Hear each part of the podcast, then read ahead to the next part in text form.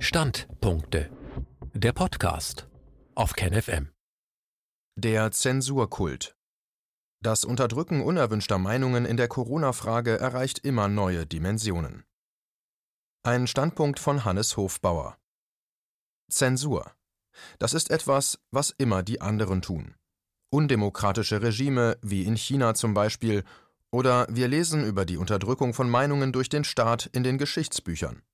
Aber Zensur ist eine Realität, hier und heute.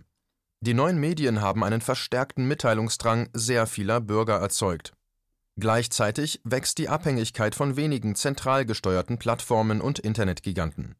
Der Trick der weltanschaulichen Ordnungshüter unserer Zeit, der Staat agiert nicht mehr direkt. Er muss das gar nicht, denn er ist von einem Feld privater Medien umgeben, die ihm zuarbeiten, seine Narrative verbreiten und Widerspruch unterdrücken. In der Regel geschieht dies wohl freiwillig. Heute arbeitet man mit Tarnbegriffen wie Kampf gegen Desinformation und Fake News, und sie sind für Zensuropfer meist unangreifbar. Denn wer könnte es Privatleuten verdenken, dass sie auf ihrem Terrain ihre Regeln durchsetzen? Löschen, blockieren oder canceln lauten die gängigen Verben, wenn im Ringen um die Meinungshoheit die politischen und medialen Vertreter der sich liberal nennenden westlichen Wertegemeinschaft kritische Stimmen mundtot machen. Zensuriert wird, folgt man offiziellen Verlautbarungen nicht. Zensur findet nur in als feindlich, sprich als illiberal erkannten Ländern statt, allen voran in Russland, China und der Türkei, fallweise auch im Ungarn des Viktor Orban, wenn man ein inneres EU-Feindbild bedienen will. Die Anti-Corona-Politik führte zu einem unheimlichen Anschub in Richtung Meinungskontrolle. Offene Debatten über die gesetzten Maßnahmen werden von staatlichen Stellen und den zu deren Sprachrohren verkommenden Mainstream-Medien verweigert, Gegenpositionen zunehmend gelöscht. Facebook, Alphabet, also Google und Twitter überbieten einander nachgerade darin, jede Kritik an der Lockdown-Politik aus der digitalen Welt verschwinden zu lassen. Und die Europäische Union feuert sie von Monat zu Monat heftiger dazu an, die falsche Meinung wegzustreichen. Die monopolartige Stellung der Internetriesen erlaubt es den nationalstaatlichen und superstaatlichen Gesetzgebern, ihre Zensurpolitik über die Bande der privaten Konzerne zu betreiben. Dazu werden hinter dem interpretierbaren Begriff der Hassrede, die es zu verbieten gilt, EU-weit Meinungsgesetze erlassen, die einer versteckten Zensur gleichkommen. Die damalige EU-Justizkommissarin Vera Jourova unterstrich in diesem Zusammenhang bereits lange vor der Corona-Zeit im August 2018, dass Redefreiheit in EU-Europa kein absolutes Gut sei. Unsere Gesellschaften dürfen nicht durch organisierte Aktivitäten manipuliert werden, meinte sie freilich nicht in Hinblick auf superstaatlich angelegte EU-Propaganda, sondern gegenüber deren Kritikern, die sich im Internet ungehindert bewegen könnten. Um dies zu verhindern, wurde unter ihrer Führung ein Verhaltenskodex gegen Desinformation aufgelegt, den die drei Internetriesen Facebook, Google und Twitter brav unterzeichneten. In ihrer Nachfolgefunktion als EU-Kommissarin für Werte und Transparenz, was es nicht alles in Brüssel für Posten gibt, überwacht die Parteigängerin der tschechischen Regierungskraft Arno, was übersetzt Ja bedeutet, den Fortschritt der Meinungsregulierung. Am 10. September 2020 forderte Jourova in einer ersten Beurteilung der Antidesinformationskampagne in Zusammenhang mit Covid-19 eine verschärfte Gangart gegenüber digitalen Suchmaschinen und sogenannten sozialen Medien. Es ist an der Zeit, über Selbstregulierungsmaßnahmen hinauszugehen, drohte sie den großen Plattformen, aktiver für die Verbreitung der gewünschten Meinung zu sorgen und ungewünschte Äußerungen zu unterbinden. Erste Erfolge werden im Pressecorner der Europäischen Union hervorgestrichen. Unter dem Stichwort bessere Sichtbarmachung verlässlicher Inhalte wird Google Search gelobt, von EU-Faktenprüfungsorganisationen veröffentlichte Artikel besonders hervorgehoben zu haben, sodass sie in der ersten Jahreshälfte 2020 mehr als 155 Millionen Mal aufgerufen wurden auch Facebook und Instagram wird ums Maul geschmiert. Sie haben im selben Zeitraum mehr als zwei Milliarden Menschen auf Ressourcen von Gesundheitsbehörden, darunter die WHO, hingewiesen. Und Twitter darf sich über die positive EU-Beurteilung zu ihrem Zensurbeitrag freuen, wonach unter der Überschrift Manipulatives Verhalten erkennen und stoppen der Bloggingdienst 3,4 Millionen verdächtige Konten beanstandete, die sich an Diskussionen zum Thema Coronavirus beteiligten. Um die ihr jeweils genehme Wahrheit durchzusetzen bzw. um im EU-Sprech zu bleiben, Desinformation hintanzuhalten, erhöht die EU-Kommission den Druck auf die mächtigen Digitalplattformen ständig. So forderte sie Ende Januar 2021 von Google, YouTube, Facebook und Co. Maßnahmen zu ergreifen, um Desinformation im Internet zu demonetarisieren. Künftig soll, was heute bereits mit einzelnen Portalen passiert, gängige Praxis werden, dass nämlich nur mehr Geld mit der richtigen Wahrheit verdient werden darf. Vera Jourova ist die zentrale Figur in diesem Wettlauf um die Kontrolle von Algorithmen. Als Kommissarin für Werte könnte sie das Zeug haben, in einer nächsten Etappe Wahrheitsministerin zu werden und damit in die Fußstapfen der Hauptfiguren in der Orwellschen Novelle 1984 zu treten. Bezüglich der Unterdrückung einer kritischen Debatte zum Corona-Management in der Europäischen Union und darüber hinaus erwies sich eine ganzseitige Anzeige in der New York Times nachträglich betrachtet als Initialzündung. Dort rief eine Hundertschaft von Ärzten, allen voran Virologen vom Schlage Christian Drostens, am 7. Mai 2020 die Meinungsbildner der westlichen Welt dazu auf, eine Infodemie zu verhindern, bei der durch Fehlinformationen, die sich in den sozialen Medien viral verbreiten, auf der ganzen Welt Menschenleben gefährdet werden. Zitat Deswegen rufen wir heute die Technologieunternehmen dazu auf, sofort und systematisch aktiv zu werden, um die Flut an medizinischen Fehlinformationen sowie die dadurch ausgelöste Gesundheitskrise zu stoppen. Zitat Ende, hieß es weiter im Inseratentext. Technisch forderten unter anderem vier deutsche Ärztinnen und Ärzte von den Plattformen im medizinischen Duktus, ihre Algorithmen zu entgiften, die bestimmen, was den Benutzern angezeigt wird. Als erstes reagierte Facebook und ließ über seinen Sprecher verlauten, wir gehen aggressiv gegen Falschinformationen über Covid-19 vor, wie die Frankfurter Allgemeine Zeitung noch am selben Tag berichtete. Mit dem Inserat der 100 Virologen und Mediziner in der New York Times hatte sich die ohne dies bereits ausbreitende Zensurbereitschaft auch in die Debatte um Gefahr und Verhältnismäßigkeit der Gefahrenabwehr des Coronavirus hineingefressen. Neue Dimension. US-Präsident wird blockiert und gelöscht. Und dann kam Donald Trump an die Reihe. Am 7. Januar 2021, wenige Stunden nachdem hunderte Trump-Anhänger das Kapitol in Washington gestürmt hatten, sperrte Facebook den Account des damals noch amtierenden US-Präsidenten Donald Trump. Es folgten Google mit seiner Tochtergesellschaft YouTube-Kanal und Twitter. Von einem Tag auf den anderen war Trump zum Schweigen gebracht.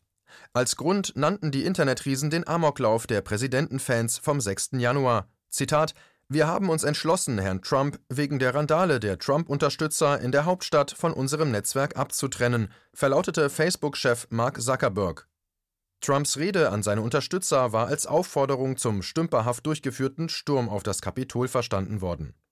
In den Stunden nachdem der Präsident gelöscht und blockiert wurde, rollte eine bis dahin unbekannte Zensurwelle durch die drei großen Plattformen Facebook, Google und Twitter. Der Bandstrahl traf zigtausende Nutzer, aber auch ganze Netzwerke wie Parler, auf dem vornehmlich, aber freilich nicht nur rechtskonservative Nutzer kommunizierten. Parler bot sich in den Wochen vor den großen Löschungen und Blockierungen auf den bekanntesten Netzwerken als Fluchtpunkt für davon bedrohte Communities an und war in Windeseile auf 15 Millionen Nutzerinnen und Nutzer angewachsen, bis am 10. Januar 2021 Amazon, wo Parler seinen Server hatte, den Stecker zog. Bald schwappte die Zensurwelle über den digitalen Raum in die reale Welt und so manch ein Trump-Unterstützer verlor seine Arbeit bzw. wurde, wie der Folk-Musiker Ariel Pink alias Markus Rosenberg, öffentlich an den Pranger gestellt. Das Label Mexican Summer kündigte die Zusammenarbeit mit Ariel Pink auf, weil dieser an der Kundgebung von Donald Trump teilgenommen hatte, ohne sich allerdings am Sturm auf das Kapitol zu beteiligen. Nun kann man einwenden, dass sich niemand darüber empören muss, wenn ein egomanischer US-Präsident, der den Abstieg der USA nicht wie versprochen verhindern und seinen eigenen auch nicht aufhalten konnte, endlich zum Schweigen gebracht wurde. Diese Position ist allzu kurzsichtig, wie sogar die deutsche Kanzlerin Angela Merkel in einem auffälligen Kommentar zur Abtrennungspolitik von Twitter moniert hat. Denn durch ihren Monopolcharakter griffen die großen Internetkonzerne mit ihren Trump-Sperren die grundrechtlich verankerte Meinungsfreiheit direkt an, ein Präzedenzfall, der, einmal an dem mächtigsten Mann der Welt, zugegeben vor seinem Ausscheiden aus dem Amt, ausprobiert, ab sofort jeden und jede treffen kann, den oder die Mark Zuckerberg, Jack Dorsey, Twitter und Sundar Pichai, Alphabet Google, als gefährlich für das Land oder für ihr geschäftliches Treiben einschätzen. Kritik an der Politik der Internetriesen äußert auch der Trump nicht gerade wohlgesonnene Glenn Greenwald, jener Journalist und Jurist, der das von Ex-NSA-Mitarbeiter Edward Snowden übermittelte Überwachungsprogramm PRISM im Juni 2013 für den britischen Guardian aufarbeitete und es damit der Weltöffentlichkeit zugänglich machte. Greenwald sieht im Vorgehen der US-Medien, die meisten Printzeitungen eingeschlossen, gegen Trump und seine Wählerinnen und Wähler einen zweiten War on Terror. Es gibt absolut einen neuen Krieg gegen den Terror, der begonnen hat. Dieser neue ist nach innen gerichtet, twitterte er am 8. Januar. Zitat ich habe das erste Jahrzehnt meiner journalistischen Karriere damit verbracht, die Exzesse des ersten Krieges gegen den Terror zu entlarven und anzuprangern, und ich sehe genau die gleichen Taktiken entstehen. Zitat Ende. Damit reagierte Greenwald im Übrigen auf die tags zuvor vom designierten neuen US-Präsidenten Joe Biden ausgegebene Sprachregelung, wonach es sich bei den Menschen, die ins Kapitol eingedrungen waren, um einheimische Terroristen handelte. Edward Snowden wiederum vermeldete zum Lockdown von Trump aus dem fernen Russland, dass der 7. Januar 2021, der Tag, an dem die Netzwerke Trump cancelten, als Wendepunkt in die Geschichte im Kampf um die Kontrolle über die digitale Sprache eingehen wird. Zensuriert wurde Donald Trump allerdings bereits zuvor immer wieder, auch wenn es dabei nicht um das Thema Gewalt ging oder um die Frage, ob seine Rede zum Angriff auf das Kapitol angestachelt hatte. Anfang August 2020, als der US-Präsident noch im Vollbesitz seiner Amtsgeschäfte war, löschten Facebook und Twitter Einträge des Präsidenten zum Coronavirus. Kinder wären gegen SARS-CoV-2 immun, ließ Trump seine Abonnenten auf den Plattformen wissen, was prompt zur Löschung dieses Statements führte. Auch Kinder können sich mit dem Virus infizieren, hätten aber milde Symptome, vermeldete ein Facebook-Sprecher und legitimierte damit die Löschung weil die Aussage des Präsidenten gegen die Regeln der Plattform zu Corona-Falschinformationen verstoßen würde. So findet Debatte im digitalen Zeitalter statt. Wenn jemand etwas Falsches oder vermeintlich Falsches zu einem sensiblen Thema behauptet, wird die Behauptung gelöscht. Punkt. In diesem Fall sicherlich nicht zum Nachteil der Pharma-Riesen, nebenbei milliardenschwere Werbekunden bei den großen Netzwerken. Eine Debatte über natürliche Immunisierung wollen die großen Impfstoffhersteller tunlichst vermeiden und damit Studien wie jene der Medizinischen Universität Innsbruck über den Corona-Hotspot Ischgl so gut wie möglich unter Verschluss halten. Dort wurde nämlich nach der ersten Corona-Welle im Frühjahr 2020 festgestellt, dass 85 Prozent der Infizierten gar nichts von einer Infektion bemerkt hatten, weil eben ihr Immunsystem gut auf die Virenattacke reagierte. Zurück zur Zensurpolitik der großen Netzwerke. Scott Ritter, US-Offizier und langjähriger Inspektor der UN-Mission im Irak zur Vernichtung der, allerdings nicht vorhandenen, Massenvernichtungswaffen, sieht in der Streichung missliebiger Meinungen durch Facebook, Twitter und Co. Ähnlichkeiten mit der Politik der USA gegenüber von Washington als feindlich eingestuften Regierungen. Schon während des iranischen Präsidentschaftswahlkampfes 2009 und später beim arabischen Frühling 2011 in Ägypten versuchten Barack Obama und seine Außenministerin Hillary Clinton über Plattformen wie Twitter und Facebook Regimewechsel zu erreichen. Als zentrale Figur in diesem Kampf gegen ungeliebte Machthaber outet Ritter, der selbst bis 1999 als Regierungsberater tätig war, einen gewissen Jared Cohen. Cohen war es, der 2009 als Mitarbeiter im Planungsstab des US-Außenministeriums Twitter zum Soft-Power-Krieg auf der Seite der iranischen Opposition aufforderte. Damals ging es allerdings nicht um die Blockierung von Inhalten, das erledigten ihrerseits die iranischen Mullahs, sondern um die unbedingte Aufrechterhaltung des Twitter-Dienstes als Kommunikationsplattform für die Gegner von Mahmoud Ahmadinejad. Dass die Idee des Demokratieexports mittels digitaler Ansteckung im Fall Iran nicht klappte, konnte Cohen allerdings nicht davon abhalten, es in Ägypten während des sogenannten arabischen Frühlings wieder zu versuchen, diesmal allerdings nicht im Auftrag von Obama, sondern als Gründungsdirektor von Google Ideas, später Jigsaw. Denn mittlerweile war der Politikberater über einen kurzen Aufenthalt bei der Denkfabrik Council on Foreign Relations bei Google gelandet, um von dort aus heftig ins ägyptische Geschehen einzugreifen. In der persönlichen Karriere des Jared Cohen spiegelt sich auch die Privatisierung des digitalen Zensur- und Interventionswesens, das technisch freilich schon immer in privaten Händen lag. Warnende Stimmen gegen das Meinungsmonopol. An der Tatsache, dass es private Unternehmen sind, die mit ihrer schieren Machtposition de facto Zensur betreiben, stieß sich auch die deutsche Kanzlerin Angela Merkel. Sie betonte das Grundrecht auf Meinungsfreiheit, das durch die Sperre des Twitter-Accounts von Donald Trump ausgehebelt worden war, wies allerdings zugleich darauf hin, dass dieses relativ sei. In dieses Grundrecht kann eingegriffen werden, meinte sie, aber entlang der Gesetze und innerhalb des Rahmens, den der Gesetzgeber definiert, nicht nach dem Beschluss der Unternehmensführung von Social-Media-Plattformen. In ein ähnliches Horn stieß auch der mexikanische Präsident Andrés Manuel López Obrador, wiewohl in schrillerem Ton. Sie führen sich wie die spanische Inquisition auf, meinte der aus der politisch linken Reichshälfte stammende 66-Jährige in Richtung Facebook und Twitter. López Obrador will das Verhalten der Plattformen international zur Sprache bringen und dagegen vorgehen. Ich werde beim nächsten G20-Treffen einen Vorschlag zu diesem Thema machen und legte gleich nach, worum es ihm dabei geht und dass er damit keinesfalls Trump verteidigen wolle. Zitat: Klar, soziale Medien sollten nicht benutzt werden, um zu Gewalt anzustiften, aber das kann von ihnen nicht als Vorwand benutzt werden, um die Meinungsfreiheit außer Kraft zu setzen. Zitat Ende. Auch die polnische Regierung ließ sich kritisch zur Privatisierung von Meinungsfreiheit vernehmen.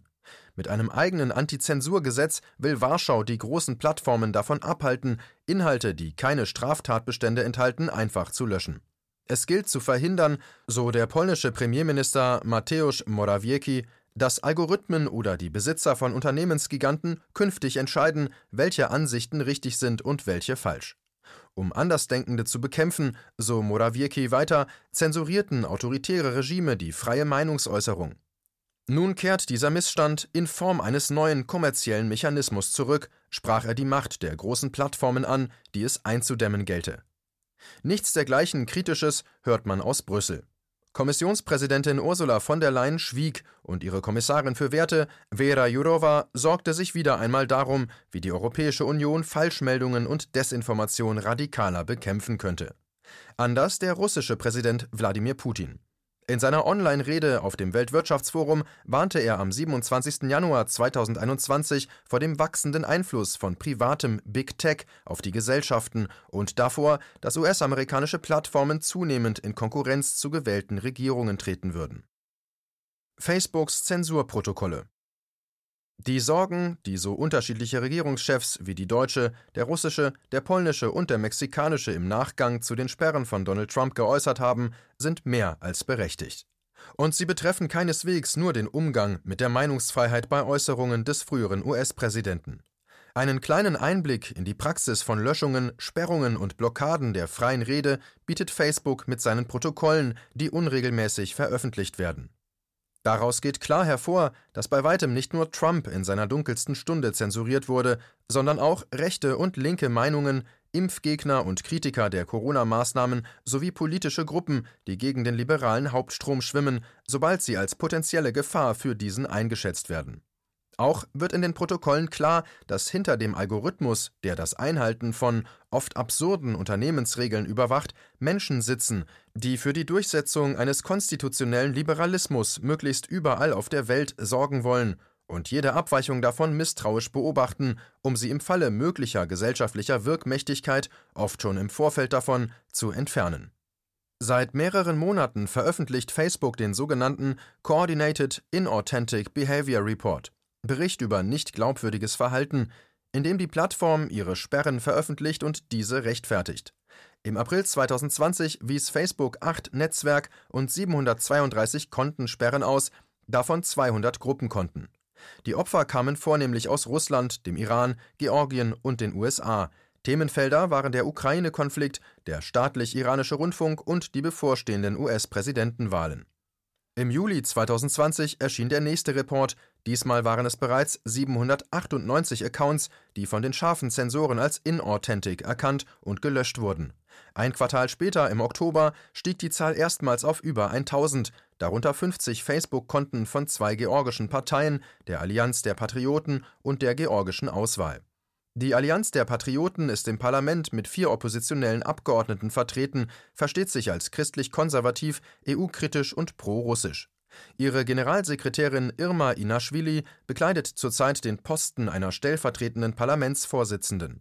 Während der Präsidentschaft von Mikhail Saakaschwili deckte sie den Missbrauch von Gefangenen in georgischen Haftanstalten auf und wurde so zu einer führenden Figur des Widerstands. Die Sperre von Facebook- und Instagram-Konten kam auf Zuruf der International Society for Fair Elections and Democracy, ISFED, zustande, wie der Facebook-Bericht belegt. ISFED wiederum erhält einen guten Teil seiner Unterstützung über das den US-Demokraten nahestehende, von der ehemaligen Außenministerin Madeleine Albright geführte National Democratic Institute.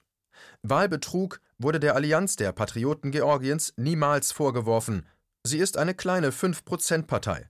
Den Hütern der westlichen Demokratie geht es schlicht darum, für sie unkontrollierbare politische Kräfte in Georgien möglichst zum Schweigen zu bringen.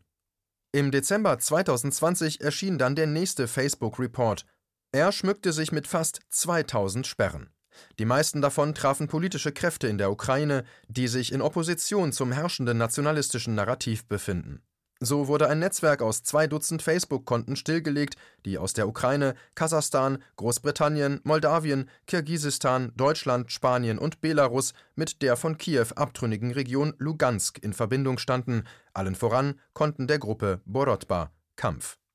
Sie ist eine international einigermaßen vernetzte linke, marxistisch-leninistisch orientierte Aktivistengruppe. Beim Angriff ukrainisch-nationalistischer Kräfte auf das Gewerkschaftshaus in Odessa am 2. Mai 2014, bei dem mindestens 46 Personen getötet wurden, kamen auch Mitglieder von Borodba ums Leben. Seit damals haben sich die Führer der Organisation, die von ukrainischen Rechtsradikalen immer wieder mit Todesdrohungen bedacht werden, großteils in den Untergrund oder ins Exil zurückgezogen. Jetzt hat ihnen Facebook die digitale Sprache genommen. Demgegenüber nimmt sich die im Dezember 2020 von Facebook verordnete Sperrung von 200 Accounts, die der russischen Internetforschungsagentur IRA zugeordnet werden und über Libyen, den Sudan und Syrien Auskunft gaben, schon direkt routinemäßig aus. Die IRA wird in westlichen Geheimdienstkreisen seit Jahren als russische Trollfabrik bezeichnet und gilt als Zentrum der Verbreitung von nicht authentischen Informationen. Die Facebook-Reports zeigen deutlich den politischen Charakter der Löschungen. Der in Kalifornien ansässige Konzern nimmt mit seinen 86 Milliarden US-Dollar Jahresumsatz 2020 für sich in Anspruch, Wahrheit weltweit durchsetzen zu können und nutzt dafür Algorithmen, hauseigene politische Inspektoren und vor allem Zuträger aus der Welt sogenannter Nichtregierungsorganisationen, insbesondere jene, die von amerikanischen, britischen oder EU-europäischen liberalen Parteistiftungen oder privaten Gründungen wie der Soros Foundation finanziert werden im Dienste von Big Pharma. Die großen Internetplattformen leben von Werbegeldern, ein Gemeinplatz, wie man weiß. Ein immer größer werdender Anteil davon kommt von der pharmazeutischen Industrie. So gaben allein die US-Pharma-Riesen im Jahr 2020 10 Milliarden US-Dollar für Internetwerbung aus, das waren um 14 Prozent mehr als im Jahr davor. Dies schlägt sich freilich auch im Verhalten von Facebook, Google, YouTube und Co. gegenüber ihren Nutzern nieder, wollen sie doch einen Interessenkonflikt zwischen Pharmakritik und Werbekunden verhindern. Wie schon im Print- und TV-Bereich zeigt sich, dass der mittelalterlichen Sängern wie Oswald von Wolkenstein zugeschriebene Spruch Wes Brot ich ess, des Lied ich sing, auch im Silicon-Tal des 21. Jahrhunderts seine Gültigkeit hat. Nicht zuletzt der Druck großer Werbekunden hat die Internetriesen auf Kurs gebracht. So kam es Mitte 2020 zu einem regelrechten Werbeboykott finanzstarker Inserenten, insbesondere gegen Facebook, weil diese nicht in schlechter Gesellschaft auftauchen wollten, sprich ihre Kopfwehtabletten, ihr Waschmittel oder ihr Zuckersprudelwasser nicht neben politisch unkorrekten Diskussionen aufpoppen sehen wollten. Neben Coca-Cola, Unilever und vielen anderen beteiligten sich auch Pharmakonzerne wie Novartis und Roche am Boykott, um, wie es hieß, der Hassrede im Internet einen Riegel vorzuschieben. Zum politischen Begehren seitens immer autoritärer auftretenden Regierungen sowie der EU-Kommission, als Wahrheit zunehmend nur mehr eine, nämlich die eigene, zulassen zu wollen, gesellt sich der Druck des Big Business, seine Werbebotschaft nur mehr in einem von unangenehmen, konfrontativen Debatten gesäuberten Umfeld sehen zu wollen. Mainstream eben. Die Frage, wer zuerst da war, die Wertekommissarin Jourova oder die Marketingabteilungen der Großkonzerne, kann in diesem Rahmen nicht beantwortet werden. Beide ergänzen sich jedoch in fataler Weise zum Schaden einer demokratischen Gesellschaft, in der widerstreitende Meinungen statt einer verordneten Wahrheit vorherrschen sollten. Dieser Beitrag erschien zuerst bei Rubicon, Magazin für die kritische Masse